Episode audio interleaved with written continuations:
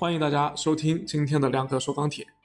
昨天呢，我们聊了双焦是不是已经进入下跌通道的这个问题啊，有朋友就留言说，那么双焦的走弱对于成品材会有影响吗？啊，今天就给这位朋友安排上。我想呢，这位朋友的潜台词应该是，之前我们说啊，成品材的价格上涨很大程度上与成本的抬升有关。那么双焦的下跌是否会造成成本塌陷呢？那么这个问题，我们今天专门有请到建筑钢材的分析师曾亮来回答。有请曾亮。好的，主持人，我认为近期一个焦炭价格的一个下跌，对于螺纹的走势并不会产生太多的影响。本质上其实是去年下半年一直到现在，黑色系中原料与成品材利润失衡的一个再分配。当前焦炭价格的下跌，主要原因是焦炭供应情况的一个略有好转。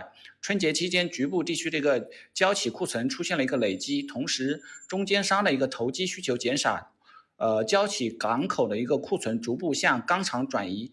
在焦炭高价格、高利润的一个情况下，焦企本身也有一定的一个恐慌情绪，钢厂趁机压价扩张利润，所以后面钢厂的一个利润大概率会理性回归一点。而焦炭的一个利润会重新分配一点给成材螺纹，反映在节奏上应该就是成材整体会应该会比原料强一点。而目前对于螺纹钢的行情上涨的一个推动力，虽然有一部分原料成本走强的推动，但主要的推动力我认为还是全球经济呃复苏预期、国内宏观偏暖预期以及通胀预期的通胀预期下的一个呃旺季需求释放预期所带来的。在这个旺季需求。呃，释放预期没有兑现或者被证伪的一个情况下，螺纹钢价格整体可能还是震荡偏强运行。好的，谢谢曾亮，说的很详细。亮哥最后来归纳总结一下，其实这个问题的本质就是一个产业链利润怎么分配的问题。通常来说呢，就是谁强势，谁话语权高，谁的利润都分一点。那如果说供应端啊，从矿到钢厂到这个中间商。都强势，那就是挤压下游终端的利润了。那么这个谁强谁弱这个关系，从长远来看呢，是跟这个每个节点上的这个呃它的一个这个集中度啊有关系的。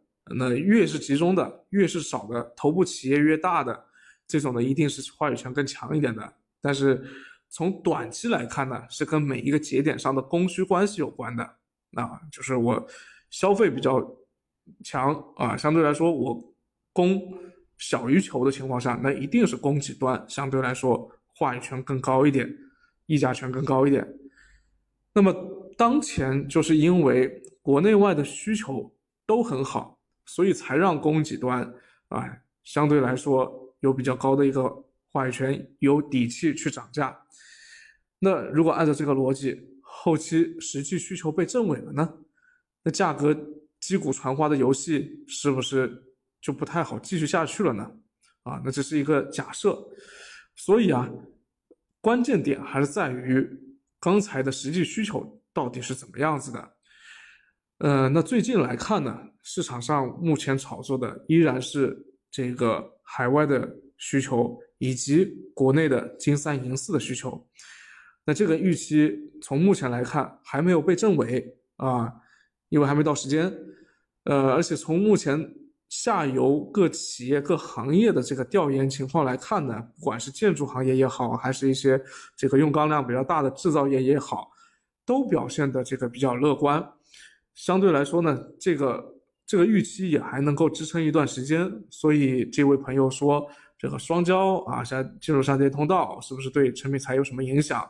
那从这个我们增量的。分析来看啊，从我自己的观点来看呢，呃，这两个之间呢确实没有太必然的联系，呃，逻辑上不太一样啊，只能是这样说。那么后面材这个价格到底好不好？我觉得决定权不是在焦炭这一块啊。当然，如果说这个铁矿石的价格出现变化了，那确实是会有影响的啊，这个这个影响是比较大的。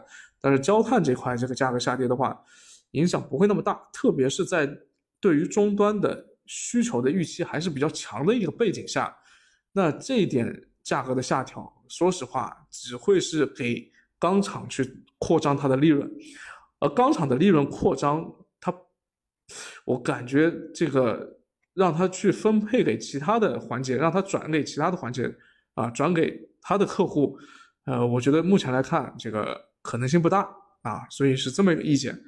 好了，呃，这就是今天的内容，感谢大家收听啊，也记得留下你想了解的话题，明天再见。